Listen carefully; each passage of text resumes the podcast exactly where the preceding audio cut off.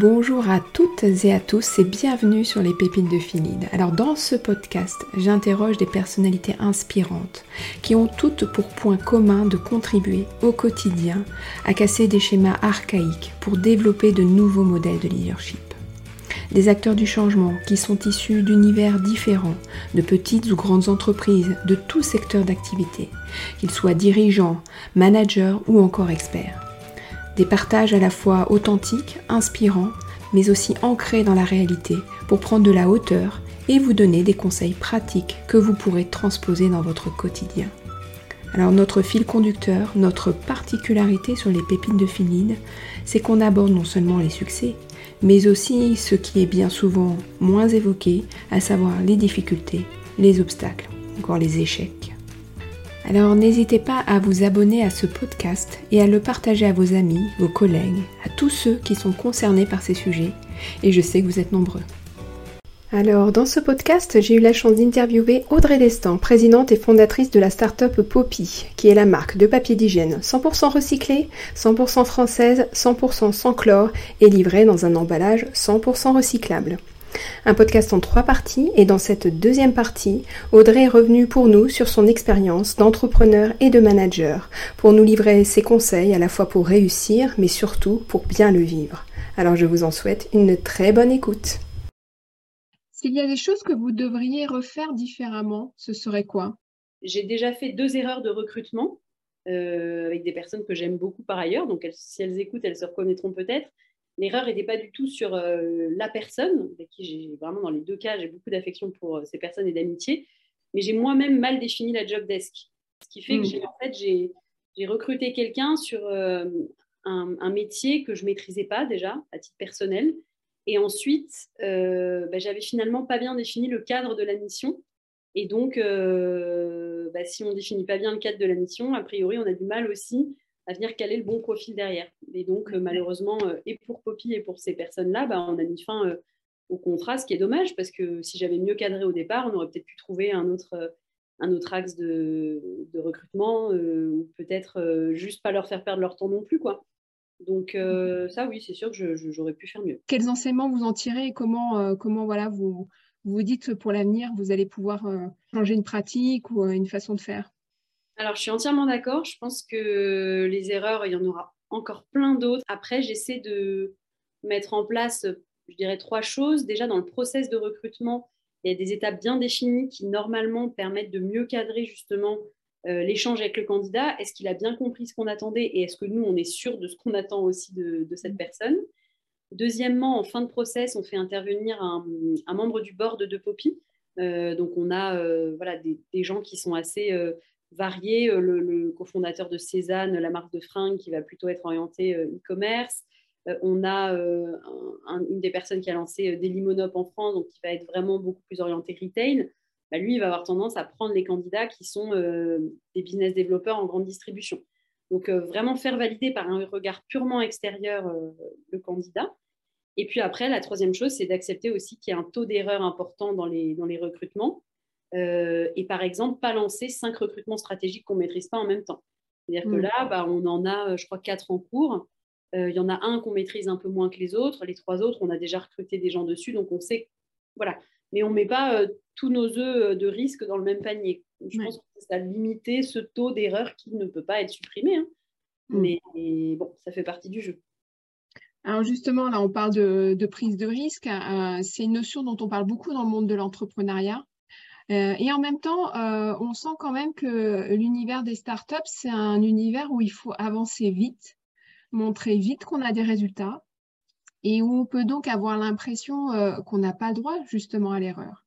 Cette ambivalence, elle est, elle, est, elle, est, elle est compliquée à gérer. C'est pour ça que moi, je dis toujours qu'être entrepreneur, ce n'est pas le Graal dans une vie professionnelle. Euh, effectivement, il y a pas mal de gens qui sortent d'école, euh, quelle que soit l'école, en se disant j'ai envie de créer ma boîte, je vais le faire euh, parce, que, parce que tout paraît possible. Mais en fait, ça, c'est n'est pas vrai du tout. Je vous donne un exemple très simple. Moi, quand je suis sortie d'école, une des raisons pour lesquelles je n'ai pas lancé mon entreprise, c'est déjà que j'avais pas d'argent. Donc, en fait, mmh. ça, c'est fondamental. Et, et, un des premiers financements des entrepreneurs en France, c'est quand même Pôle emploi. Parce que oui, effectivement, c'est des gens qui ont passé déjà travaillé et qui pendant deux ans sont financés avec l'aide à la création d'entreprise, qui est en fait un chômage qui finance les entrepreneurs, mais c'est fondamental. Alors que si vous sortez d'école, pas de parents riches et pas de et aucun revenu, bah, c'est tout bête, mais on peut pas tenir plus de six mois, c'est pas possible. Donc déjà ça, c'est un frein énorme, il faut en avoir conscience. Et puis le risque financier pour un entrepreneur, une fois qu'on a passé ces deux ans de chômage, qu'on a des salariés aussi, donc des gens à qui on doit quelque chose, bah, c'est euh, une prise de risque permanente, une, une acceptation de ne pas vivre comme tout le monde. Autre exemple concret, euh, bah, quand on est un couple d'entrepreneurs, autant vous dire qu'on n'est pas très bankable. Quoi. Mm. surtout en ce moment. Donc effectivement, euh, on peut avoir vendu des boîtes par ailleurs, avoir des liquidités par ailleurs, bah, on n'est pas on rentre pas dans les cases classiques. Et ça, je pense que les gens n'en ont pas conscience dans ce risque vraiment euh, du quotidien. En fait, quotidiennement, on est impacté par ce statut-là. Moi, j'aime ça parce que, euh, parce que oui, il y a un petit côté, euh, je sais, sais pas, ça me fait vibrer, quoi. Mais je pense vraiment qu'il faudrait plus le dire en école pour pas que des gens se retrouvent dans des situations très anxiogènes. Moi, je connais des entrepreneurs qui tombent vraiment des nues, quoi, qui se disent, mais en fait, c'est ça, mais j'ai pas de vacances, mais j'ai pas de congé mat. Ben non, effectivement c'est notre vie, mais c'est un, un, choix hein, qui est euh, mm. épanouissant quand on en a conscience. Euh, je pense affreux quand on n'est pas au courant, très sincèrement. L'exemple du congé mat est un très bon exemple. Euh, on ne peut pas prendre de congé maternité quand on est seul à la tête de sa boîte. Alors vous avez une recette justement pour être à l'aise dans cet univers de prise de risque permanente qui peut être quand même assez, assez stressante finalement? Franchement, moi je pense que c'est une histoire de personnalité et qu'il faut bien se connaître avant de se lancer il y a deux écoles en entrepreneuriat, ceux qui disent qu'il faut se lancer tout de suite, prendre le risque quand on est jeune, parce qu'on a peu de choses à perdre. Et l'autre école qui consiste à dire, bah, le problème c'est que quand on est très jeune, on a moins conscience aussi de, de tous ces dangers et de, ce stress. Donc euh, moi, je serais évidemment de la deuxième école. Donc pas de recette, je pense que c'est vraiment une histoire de personnalité. Il y a des gens qui sont des super salariés, des gens qui sont des super dirigeants, des gens qui sont des super fondateurs mais qui sont des mauvais dirigeants. Et en fait, une fois qu'on se connaît, mais bon, il faut se casser les dents forcément pour ça. On arrive, je pense, à se trouver et à savoir si on est heureux dans cette situation-là. Donc, sincèrement, pas de recette, mais je trouve quand même qu'il y a quelque chose qu'on peut essayer de s'appliquer. C'est, euh, même si c'est difficile, c'est de s'interdire les ascenseurs émotionnels.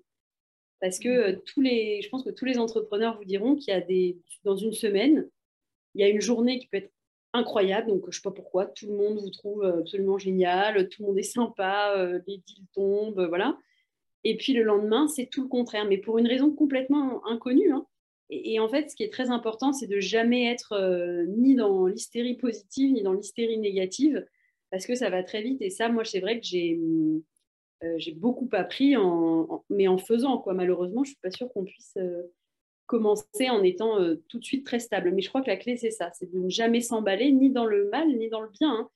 C'est difficile mm. aussi de ne pas se réjouir parfois de, choses où on dit c'est génial, j'ai réussi ce que je voulais. Mais je pense que c'est on est obligé pour pas avoir à tomber trop haut ensuite. Voilà. Oui, garder une certaine distance en fait, hein, une forme de sagesse euh, vis-à-vis des événements, quels qu'ils soient. Alors, euh, est-ce que vous avez, dans, dans l'une ou l'autre de vos expériences professionnelles, rencontré un ou des échecs? Et si oui, bah, qu'est-ce qui a été le plus difficile et pourquoi et comment vous avez fait pour le surmonter? J'ai eu peu d'expérience professionnelle, pour être honnête. Euh, mais les échecs, euh, je les ai vécus, je pense, comme je vous disais tout à l'heure, au travers des autres, sur des erreurs que j'ai faites moi et qui ont impacté d'autres gens. Et ça, je pense que c'est le, c'est ça qui est le plus difficile, je pense, en tant qu'entrepreneur euh, responsable, c'est que forcément, parfois, bah, il y a des gens qui payent nos pots cassés. Et ça, c'est le plus dur à accepter, c'est qu'on on vit son rêve entrepreneurial, mais parfois on embarque des gens avec nous et c'est pas toujours très facile. Mais bon, voilà, L'idée aussi en tant que chef d'entreprise, c'est de faire passer ce message, c'est que quand on rejoint une jeune boîte, là on a le cas en ce moment avec euh, des recrutements qu'on est en train de faire, où des gens ont vraiment des postes très stables, hein, et on leur dit attention, vous nous rejoignez, mais vous risquez quelque chose à nous rejoindre, et c'est ce qu'on recherche aussi. C'est des gens qui ont cette envie-là, mais qui ne sont pas à risque. C'est-à-dire que euh, quelqu'un qui nous dirait euh, je suis surendetté, j'ai cinq enfants et bah, je dirais bah, ne viens pas parce que moi je peux pas te garantir, je ne sais pas où on sera dans deux ans, mais c'est la beauté aussi de ce métier-là, de, notre univers. Mais il faut en avoir conscience. Voilà. Donc je pense que c'est les, les, erreurs que j'ai faites, c'est que je regrette le plus, c'est d'avoir effectivement embarqué des gens avec moi dans des dans des galères qui sont pas non plus des énormes galères. Hein. Franchement, pour l'instant, ça va, mais quand même. Les erreurs de recrutement, c'est un bon exemple. Ce que je comprends, l'enseignement, c'est de se dire euh, il y a une certaine transparence, on communique et on, et, on anticipe quoi, les éventuelles difficultés avec le reste de ses équipes. Exactement, et je me souviens que ce terme de transparence, moi, dans mes stages, il était tout le temps là. Je me disais, oh là là, je ne sais pas trop ce que ça veut dire, mais en fait, maintenant, je comprends bien ce que ça veut dire. Mmh. C'est que bah, euh, il, faut, il, faut, il faut dire les choses, pas tout, parce que parfois ça peut être anxiogène aussi de balancer, euh, je sais pas, on a perdu du temps, ou il faut savoir être aussi modéré dans, dans la façon de, communiquer avec euh, les équipes. Mais oui, je pense que la transparence, c'est fondamental. et moi d'ailleurs, parce que maintenant, il y a des gens qui managent d'autres personnes chez Poppy que moi, je manage plus en direct.